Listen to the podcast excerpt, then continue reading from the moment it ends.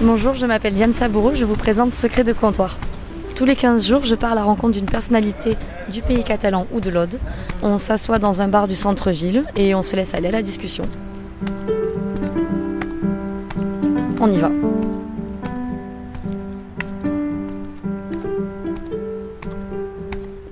Gilles Belzon, bonjour.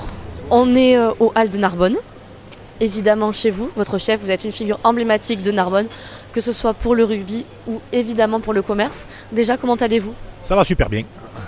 Alors, moi j'ai une première question qui va peut-être vous paraître euh, très bête, mais d'où vient ce surnom de Bébel alors là, on va remonter un petit peu loin dans l'histoire. Euh, mon père, qui a été un, grand joueur des années 70, à l'époque où Narbonne, où le Racing Club Narbonnais était dans les 4-5 meilleurs clubs français.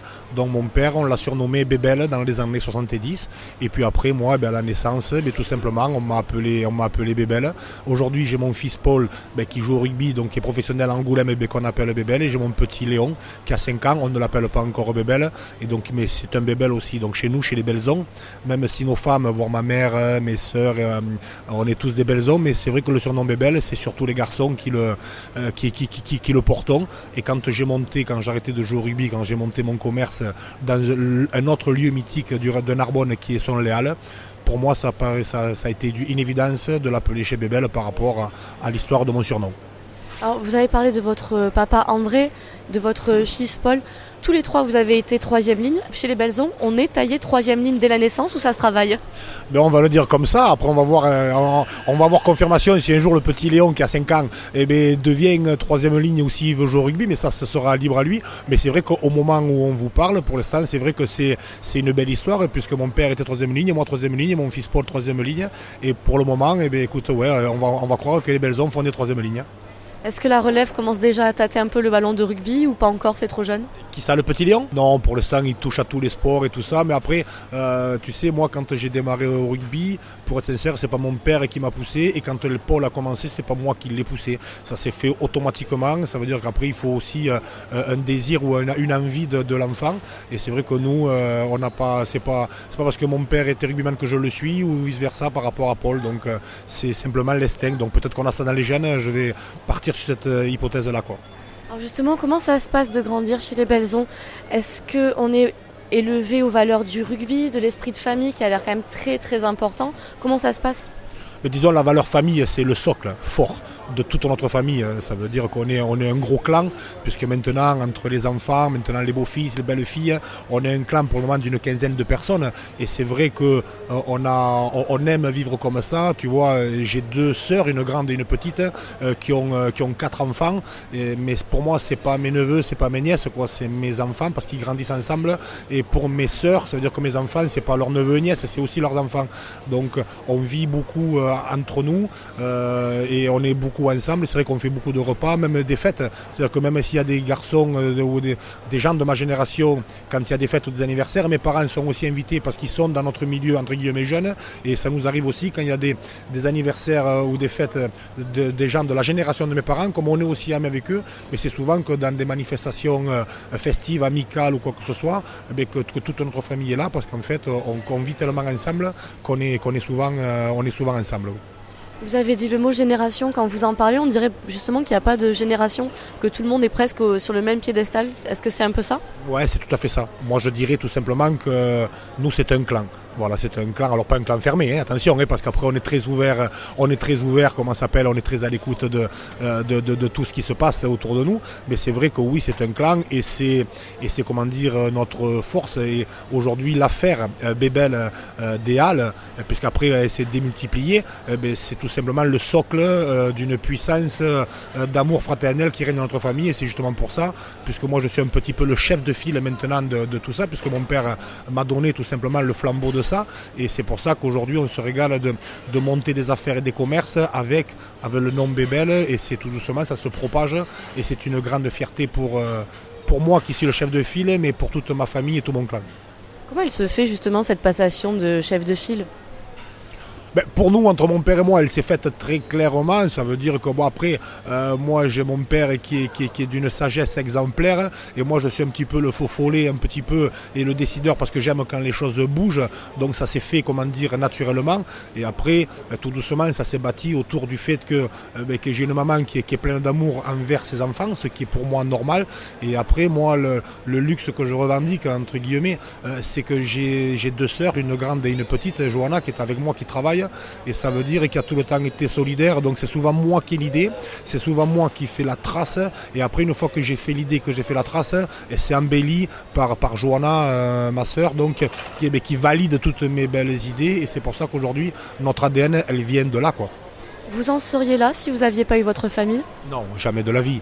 Euh, moi, je, reste convaincu que c'est c'est pas possible. Faire les choses tout seul, pour moi, c'est pas c'est pas possible.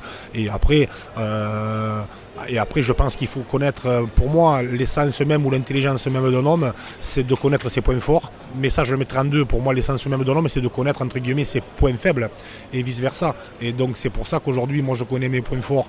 Euh, je sais les idées que j'ai, je sais ce que je veux. Mais après, je sais que derrière moi, eh ben, j'ai Johanna, ma soeur, qui me valide à 3000% mes idées et qui me les rend même plus belles que ceux que j'avais envie. Donc, à la question, est-ce que tout seul, j'y serais pas arrivé? Non, je n'y serais pas arrivé, mais je ne sais même pas si j'en aurais eu l'envie. Ce qui m'a donné le côté boulimique de vouloir faire des choses, c'est justement, c'est justement que, ma soeur les valide et que derrière maintenant on a nos enfants, on a, on a, on a toute la famille derrière qui tout simplement se structure et c'est ce qui me donne l'envie et l'énergie. Depuis combien de temps êtes-vous au Hall de Narbonne? Alors dans les Halles, je suis rentré officiellement le 31 octobre 2003. Là, je suis en train de boucler, de boucler la 16e année, mais quand j'ai commencé, mon commerce n'était pas du tout comme ça. Quoi. Alors, est-ce que vous vous souvenez de votre première rencontre avec les Halles de Narbonne? C'était quand et c'était comment? Ma première rencontre avec Aldo Narbonne, elle a été simple. Elle a été parce qu'avant que je devienne professionnel de rugby, à 19 ans après avoir terminé l'armée, je commençais à jouer au rugby en première division avec Narbonne. Et euh, mon premier métier, j'étais commercial chez, France Boisson. À l'époque, ça s'appelait BBB. Et donc, j'étais commercial. Donc, j'arpentais tous les bars euh, de, tout le centre-ville de Narbonne et, de tous les, villages aux alentours. Et j'avais une tradition tous les jeudis matins, euh, puisque c'était ma tournée dans les Halles de Narbonne. Je déjeunais avec euh, une personne prestigieuse de Narbonne qui s'appelait Jean Julia, qui s'appelle Jean Julia, qui était lui commercial en vin chez Polerpe, les entreprises Polerpe. Et donc tous les jeudis matins, on déjeunait au couteau de la fourchette à 9h du matin, justement, dans le fameux bar que j'ai. Et c'est là que je suis tombé amoureux, amoureux des, halles, parce que j'adore ce côté euh, où tout le monde se mélange, ce côté, ce, côté folklorique qui m'a tout le temps plu depuis l'âge de 18 ans. Comment s'appelait ce bar avant? Il s'appelait chez Jo et Marie. Donc ce bar, c'était Joe et Marie qui l'ont tenu, ils l'ont tenu 20 ans. Et donc au début, donc j'adorais l'ambiance et j'étais à mille lieues de m'imaginer qu'un jour je tiendrais ce commerce. Mais après, quand j'ai senti tout doucement que mon rugby allait s'achever et que, et que quand j'ai commencé à penser à ma reconversion, et c'est là que je, tout doucement, je me suis tourné en me disant ça pourrait être bien si tu pouvais, si tu pouvais tenir ce bar, mais sans avoir l'idée de, comment dire, de savoir ce que ça allait devenir. C'est tout simplement l'idée que j'ai eue, c'est de voir comme c'est un petit commerce, si j'étais capable de tenir un commerce, donc c'était l'idée d'être là.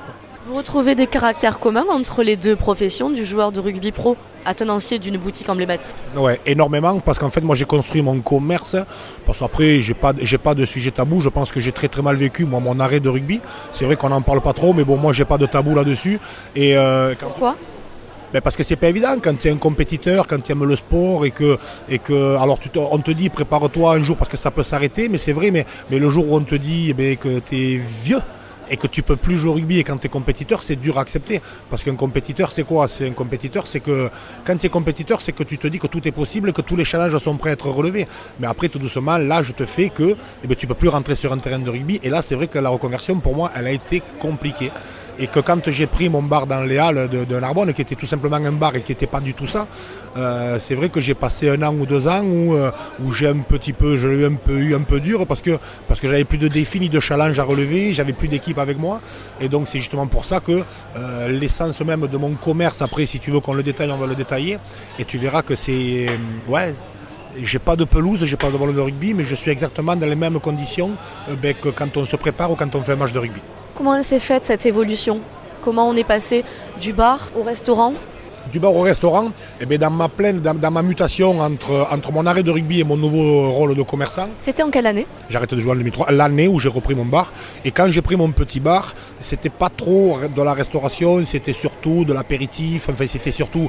Et après moi j'aime un côté, comment ça s'appelle, j'adore le monde du bar, j'adore le monde épicurien, mais j'ai horreur de l'alcool destructeur. Et, euh, à des moments, je voyais que mon commerce, il y avait beaucoup d'alcool destructeur. J'étais un petit peu sur une certaine misère. Et c'était pas ce qui me plaisait quand je voyais ça. Par contre, ce qui me plaisait le matin quand j'ouvrais à 6h30, euh, c'est quand je rencontrais le volailler, le boucher, le poissonnier, le fromager, et que eux me parlaient de leur métier. Et j'ai passé un moment à me dire, euh, c'est ça la vie, la vie de Monsieur Tout le Monde. Les mecs, ils s'extasient devant un roquefort, devant un concombre, devant une entrecôte.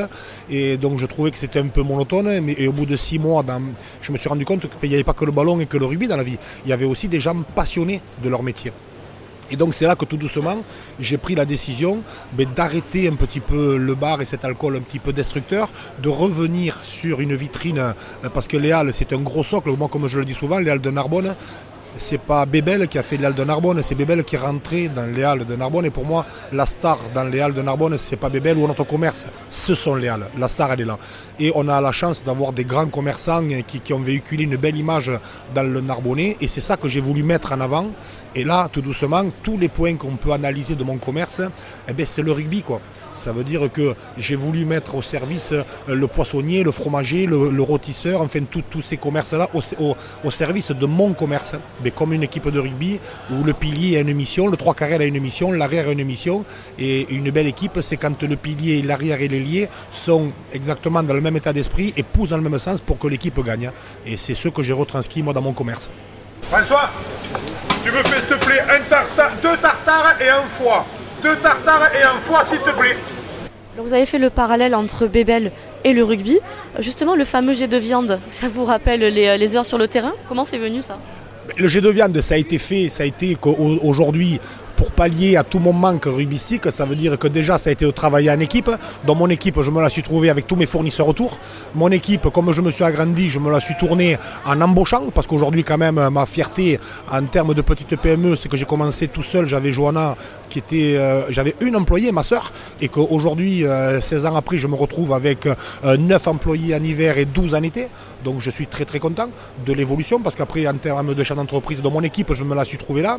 Mes supporters, je me les suis trouvés, ça veut dire que ben, c'est mes clients c'est mes, clients. Et après, j'ai dit, par contre, il te manque le jeu, il te manque le ballon, comment tu vas faire?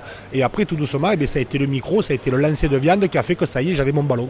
Voilà, donc en fait, je me suis reconstitué tout simplement mon univers rugby, je me suis reconstitué mon univers jeu, je me suis reconstitué mon, univers un peu pression, parce que quand il y a beaucoup de monde, euh, euh, moi j'ai que 60 places, et des fois quand je dépasse, quand je suis sur des gros services, j'ai quand même cette boule au ventre comme avant un match. Donc ça veut dire qu'en fait, je me suis exactement remis, exactement dans les mêmes conditions euh, qu'un match de rugby. Enlevé qu'une chose parce qu'à la fin ça me faisait mal. On ne me touche plus dans les halles, on me plaque plus parce qu'à la fin, quand j'étais vieux rugbyman, quand on me plaquait, ça me faisait mal au corps. Et là, ça veut dire que j'ai la même pression, j'ai le même ressenti, sauf le plaquage parce que ça, ça me faisait mal. Surtout que là, c'est pas de la pelouse, au c'est pas de la pelouse. Et puis après, le corps, aujourd'hui, mon corps, mon corps a souffert en tant que joueur de rugby. Et là, aujourd'hui, j'ai plus envie qu'on me touche ou qu'on me fasse mal.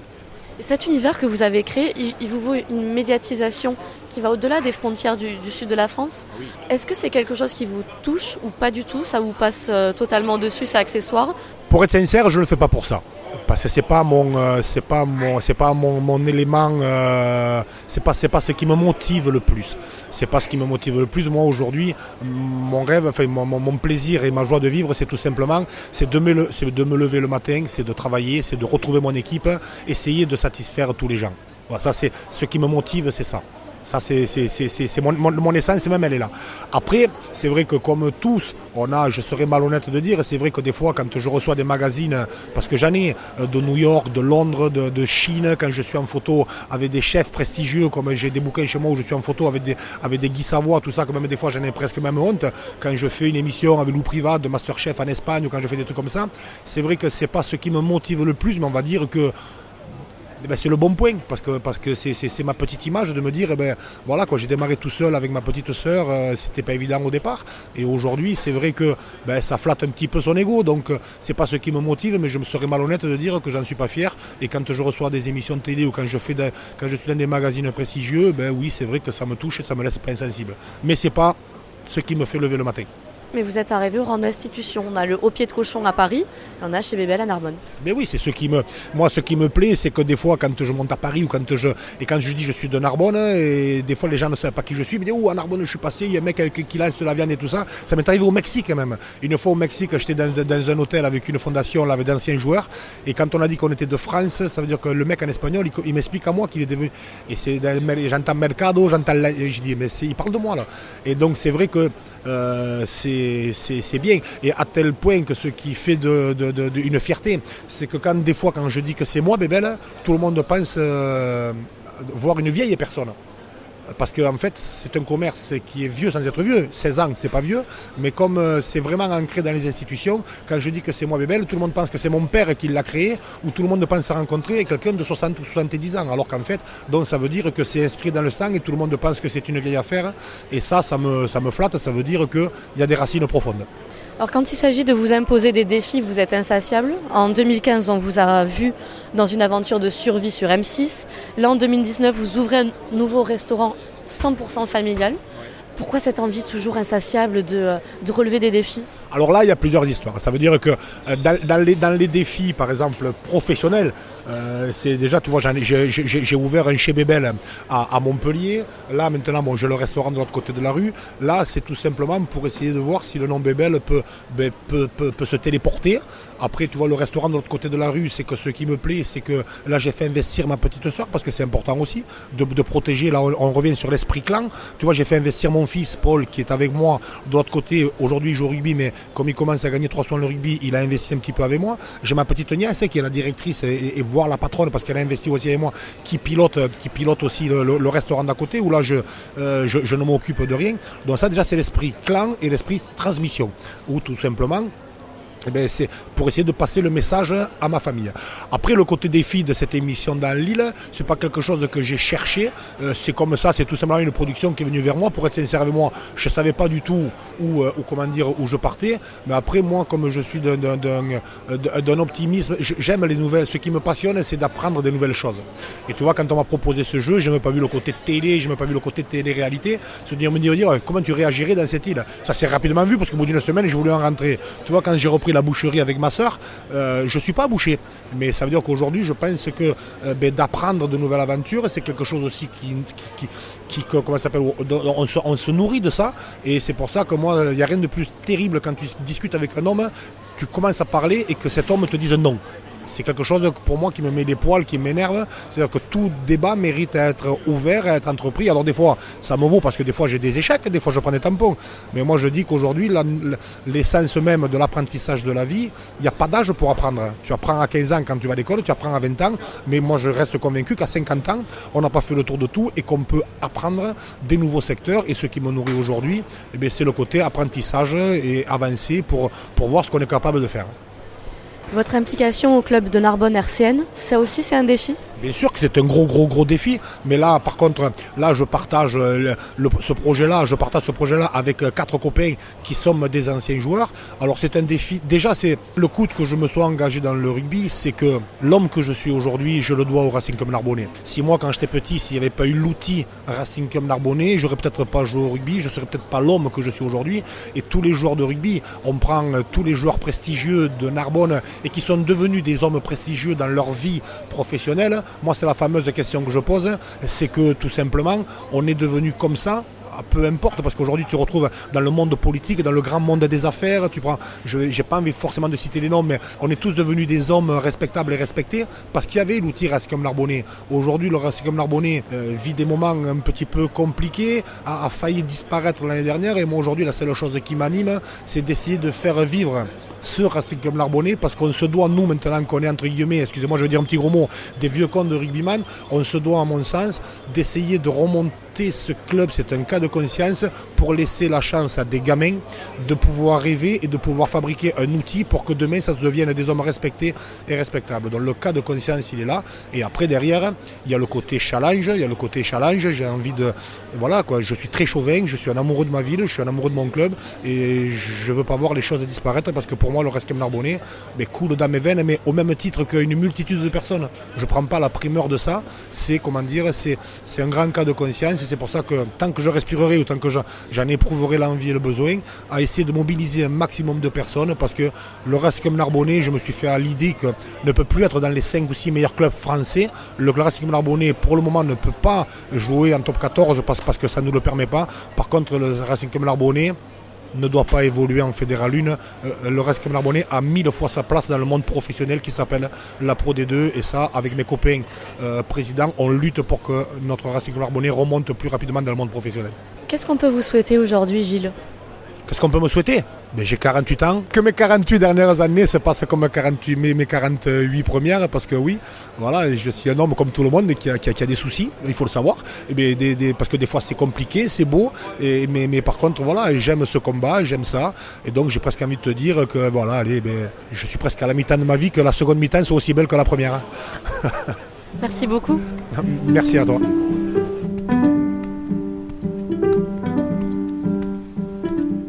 C'était Secret de comptoir, le podcast Confidence de l'indépendant. On se retrouve dans 15 jours pour de nouvelles confessions.